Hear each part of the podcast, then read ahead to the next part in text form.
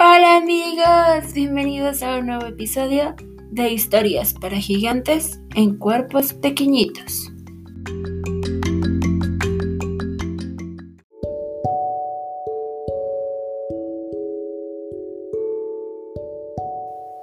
Antes de empezar con la historia del día de hoy, necesito asegurarme de que estás en la posición más cómoda posible y que no estás pasando absolutamente nada de frío. Así que si no es así, ponle pausa y córrele por una cobijita, porque la historia del día de hoy nos va a preparar para dormir. Vamos con El conejito de peluche por Margaret Williams.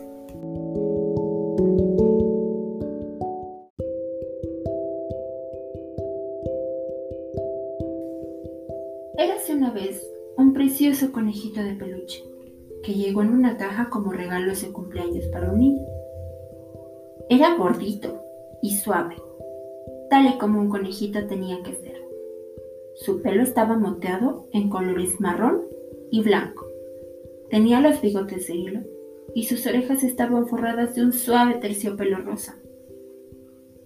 Durante dos horas al niño le encantó jugar con el conejito de peluche, pero cuando sus amigos llegaron a su fiesta de cumpleaños, la emoción de abrir nuevos regalos hizo que se olvidara de él. Durante mucho tiempo, el conejito de peluche vivió en el armario de los juguetes de la habitación de juegos, y nadie se acordaba mucho de él. Él era tímido por naturaleza, y siendo de terciopelo, los demás juguetes más sofisticados lo rechazaban. Los juguetes mecánicos se sentían muy superiores y despreciaban a todos los demás porque decían que solo ellos eran reales. El conejito de peluche no podía entender qué era ser real, porque él no sabía que existían conejos de verdad. ¿Qué es real? preguntó el conejito un día cuando estaba tendido en el suelo al lado de un caballito balancín en la habitación de juegos. ¿Significa tener algo que suene en el interior y un asa? No, ser real no tiene nada que ver con cómo estás hecho, dijo el caballito. Es lo que te pasa cuando un niño te quiere durante mucho, mucho tiempo. No solo para jugar, sino para muchos otros momentos. Porque te quiere de verdad. Solo entonces te conviertes en real conejito.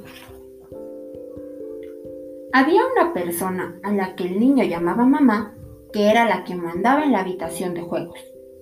Unas veces no hacía caso a los juguetes que estaban repartidos por la habitación pero otras, sin razón aparente, parecía un vendaval lanzando todos los juguetes dentro del armario. Ella llamaba a eso poner orden, y todos los juguetes lo odiaban, sobre todo los de metal. Al conejito eso no le importaba tanto, porque le daba igual donde caer, él era blandito. Una tarde, cuando el niño se iba a la cama, no pudo encontrar al oso de peluche con el que siempre dormía. Su mamá tenía prisa, y al ver que la puerta del armario de los juguetes estaba abierta, metió la mano dentro. Aquí está, dijo. Toma tu viejo conejito, al que le gustaría dormir contigo. Ella agarró al conejo de una oreja y lo puso en brazos de su hijito. Esa noche, y durante muchas noches después, el conejito de peluche durmió en la cama del niño. Al principio le resultaba un poco incómodo, porque el niño lo abrazaba muy fuerte y otras se enrollaba en él y otras veces lo aplastaba contra la almohada y el conejito apenas podía respirar. Pero muy pronto le empezó a gustar, porque el niño solía hablar con él y hasta hacía túneles bajo las sábanas como si fueran las madrigueras donde vivían los conejos. Ambos pasaban espléndidos momentos jugando juntos. Y cuando el niño se quedaba dormido, el conejito de peluche se acurrucaba calientito bajo su barbilla, abrazado a sus manos toda la noche. La primavera llegó y ahora podían pasar todo el rato jugando en el jardín. Una vez, cuando llamaron al niño para que entrara a cenar, el conejito de peluche se quedó en el jardín hasta mucho después de que anocheciera. Pero como el niño no podía dormir sin su conejito de peluche, la mamá tuvo que salir a buscarlo con una linterna.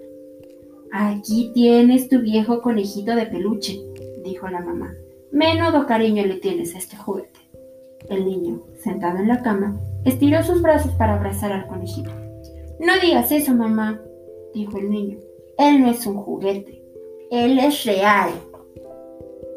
Cuando el conejito de peluche oyó lo que el niño había dicho, se sintió muy feliz, porque comprobó que lo que le había contado el caballito era verdad. Aquello tan mágico le había ocurrido a él y ya nunca más volvería a ser un simple juguete. Ahora él era real.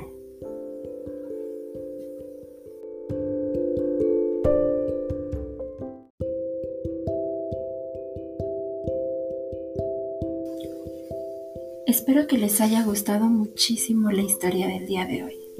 Nos vemos el próximo miércoles con una nueva historia. Buenas noches.